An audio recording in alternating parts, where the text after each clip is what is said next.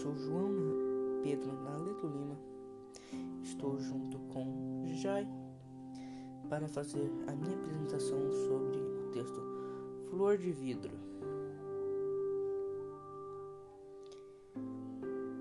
Eu vou falar agora um pouco sobre o que é um conto psicológico. Um conto psicológico, no caso, é um conto que se passa dentro da mente da personagem. O conflito principal são problemas, são problemas da personagem e coisas que se passam na mente. Então, no fim, acaba que o texto pode ser mais facilmente interpretado de diferentes maneiras pelas pessoas, dependendo de suas emoções.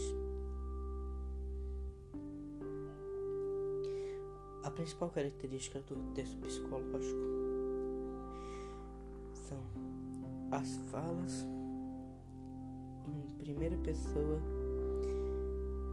ou em terceira pessoa de uma maneira que se dá para perceber uma conversação consigo mesmo. Por exemplo, lá estava eu indo novamente pro meu lugar favorito. Como eu amava aquele lugar, nossa. Queria voltar lá de novo, mas não vou poder. Será que eu vou? Ah, não sei não. Hum, coisas assim que fazem o texto psicológico ser tratado como algo mais realístico. Agora, Jai,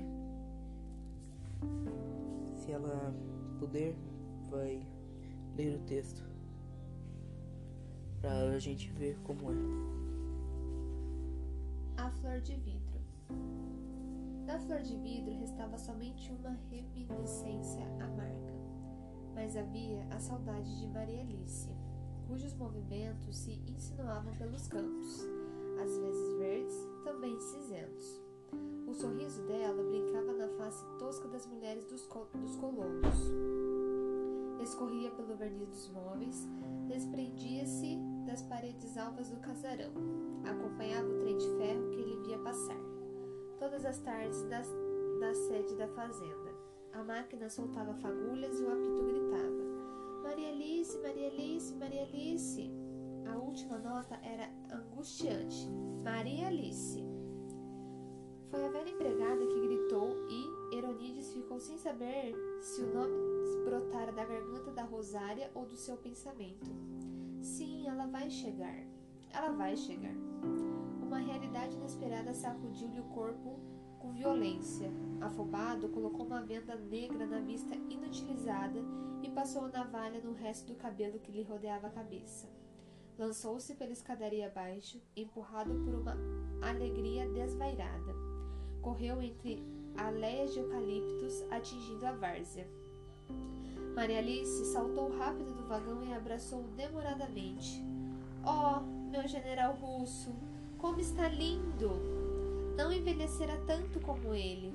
Os seus trinta anos, ágeis e lépidos, davam a impressão de vinte e dois, sem vaidade, sem ânsia de juventude. Antes que chegasse em casa, apertou-a nos braços, beijando-a por longo tempo. Ela não opôs resistência e Eronides compreendeu que Maria Alice viera para sempre. Horas depois, as paredes conservavam a umidade dos beijos deles. Indagou o que fizera na sua ausência. Preferiu responder à sua maneira. Ontem pensei muito em você. À noite surpreendeu-se sorrindo. Os corpos unidos quis falar, indagou, mas se convenceu de que não houvera outros homens, nem antes nem depois. As moscas de todas as noites, que sempre velaram a sua insônia, não vieram.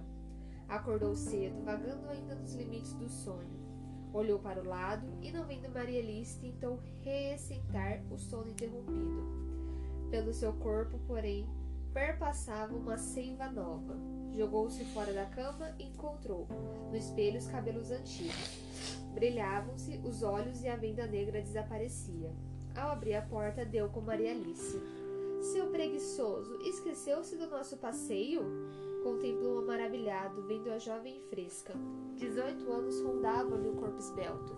Agarrou-a com sofreguidão, desejando lembrar-lhe a noite anterior. Silenciou a convicção de que doze anos tinham se esvanecido.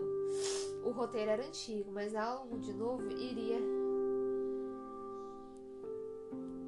ir rompia pelas suas faces. Amanhã mal desapontara e o orvalho passava do capim para os seus pés. Os braços dele rodeavam os ombros da namorada e a miúde interrompia a caminhada para beijar-lhe os cabelos. Ao se aproximarem da mata, termo de todos os seus passeios, o sol brilhava intenso. Largou-a na orla do cerrado e penetrou no bosque. Exasperada, ela acompanhava-o com dificuldade. Bruto, ó oh, Bruto, me espera! Rindo sem voltar-se, os ramos arranhando seu rosto. Eronides desapareceu por entre as árvores. Ouvia a espaços o grito dela. Tomara que um galho lhe fure os olhos, diabo! De lá trouxe-lhe uma flor azul. Maria Alice chorava. Aos poucos acalmou-se, aceitou a flor e lhe deu um beijo rápido. Eronides avançou para abraçá-la, mas ela escapuliu correndo pelo campo afora. Mais adiante tropeçou e caiu. Ele segurou-a no chão enquanto Maria Alice resistia, puxando-lhe os cabelos. A paz não tardou a retornar, porque neles o amor se nutria da luta e do desespero. Os passeios sucediam, mudavam o horário e acabavam na mata. Às vezes, pensando ter divisado a flor de vidro no alto de uma árvore, comprimia Maria Alice nos braços. Ela assustava-se, olhava-o silenciosa à espera de uma explicação. Contudo, ele guardava para si as razões do seu terror. O final das férias coincidiu com as últimas chuvas. Debaixo de tremendo aguaceiro, Heronides levou à estação. Quando o trem se pôs em movimento, a presença da flor de vidro revelou-se imediatamente. Os seus olhos se turvaram e um apelo rouco desprendeu-se dos seus lábios. O lenço branco sacudindo na janela foi a única resposta. Porém, os trilhos paralelos, sumindo-se ao longe, condenavam a irreparável solidão. Na volta, um galho seco cegou-lhe a vista.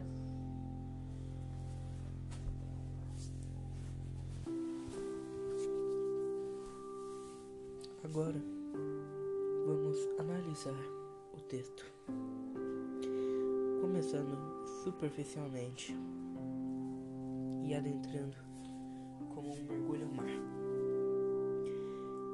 Nessa primeira leitura, nós podemos perceber uma história de amor, cujo o nosso protagonista acabou a voltar ao tempo repetindo os mesmos erros. Foi. Foi sim. E repetindo os mesmos erros, foi se castigado.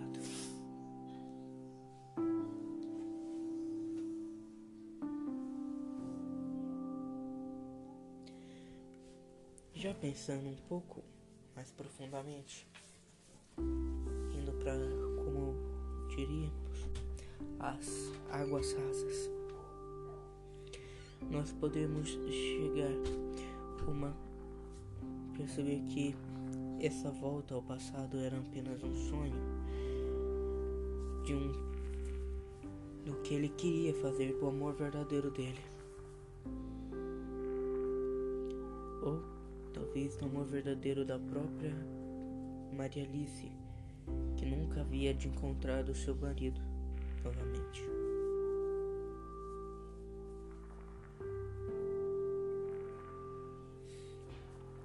E indo para as águas profundas, a gente, a gente pode tirar nossas próprias interpretações do texto. Cada um de vocês pode fazer o que quiser e interpretar como quiser o texto. O texto é aberto para interpretações diferentes de cada um de nós. Cada um de nós tem uma visão de vida diferente. Então cabe a cada um de nós ter a sua própria interpretação.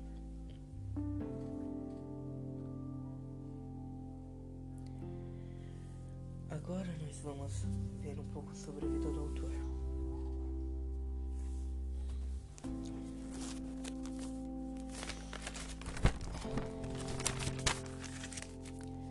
O autor desse texto, Murilo Rubião.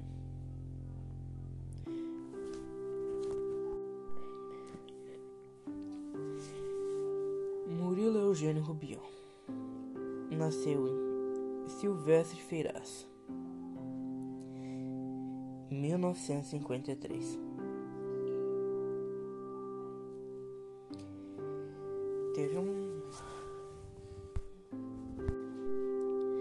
Fez seus primeiros estudos nas cidades de Conceição do Rio Verde e Passa Quadro. Concluiu no grupo Escola Afonso Pena, no Colégio Arnato, em Belo Horizonte.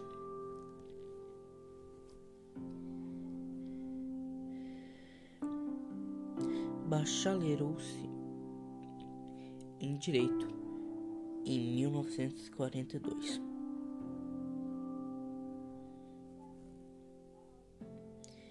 Pela Universidade de Minas Gerais, atualmente Universidade Federal de Minas Gerais, UFMG. O jornalismo sempre seduziu ele. Redator da Folha de Minas e diretor de rádio em Confidência. Em 1947 lançou seu primeiro livro, O Ex-Mágico. Não teve grande reputação na época.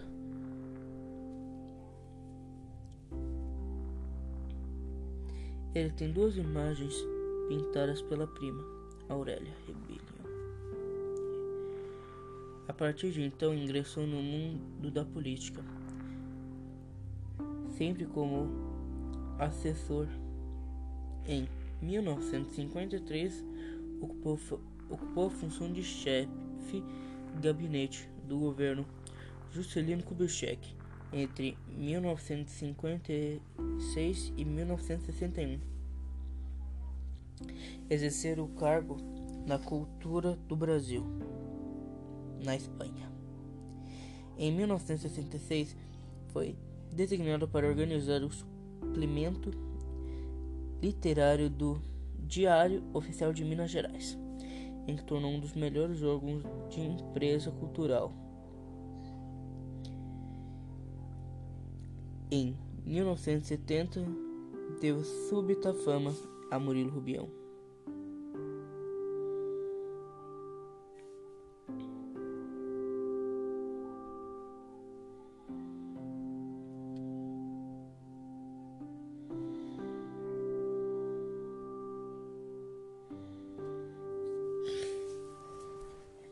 Autorretrato dele no livro de registro Renascimento da Matriz Silveiras Ferraz, hoje Calmo de, de Minas, encontrou ao lado meu nome e de meus pais, Eugênio Oliveira Rubião e Maria Antonieta Ferreira Rubião. 1916, meu pai, homem de boa cultura, humanista, era filósofo. Percorreu a Academia Mineira de Letras e escrevia com rara elegância. Apesar de gramático dele ardarei timidez com um certo arcaminoso que tem privado simpatia de numerosas pessoas, além de, delas mulheres que o lamentavam. Em Belo Horizonte residi 25 anos. Alguns alegres, outros tristes. Lá pretendo morrer, num cemitério de bom fim, se não for incomodado para que eu sobreviverem. Causei grupo escolar, ginástico, faculdade de direito. Eu posso afirmar, sem sombra de orgulho, que jamais fui o primeiro aluno em qualquer disciplina. Como escritor, alcancei algum êxito na burocracia de, das letras três vezes. Prari, presidente da Associação Brasileira de Escritores e vice-presidente do primeiro Congresso Brasileiro de Escritores sete anos levei para escrever e publicar meu primeiro livro, O Ex-Mágico. Nem por isso ele saiu melhor. Comecei a ganhar a vida e trabalhei em uma baleira. Vendi livros certificados, fui professor, jornalista, diretor de jornal e de uma estação de rádio e hoje sou funcionário público. Solidário e uma crença religiosa, duas graves lacunas em meu cadáver. Alimento conteúdo sólida, esperança de me converter ao, ao catolicismo antes de morrer, antes que a morte chegue.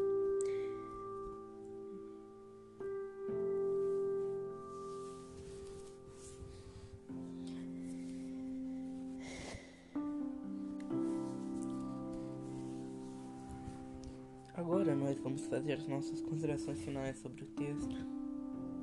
Eu e você que está ouvindo. Você que você se tiver no papel, escreva o que você achou sobre o texto e faça isso como um exercício ou faça um exercício mental. Fale suas considerações finais. O que você achou do texto pessoalmente? Você achou o texto bom, ruim? Achou a minha performance boa, boa ou ruim? Achou no total o meu podcast até agora é bom. Se gostou, pode me deixar seu feedback aqui embaixo. E eu dou meu tchau para todos os meus ouvintes.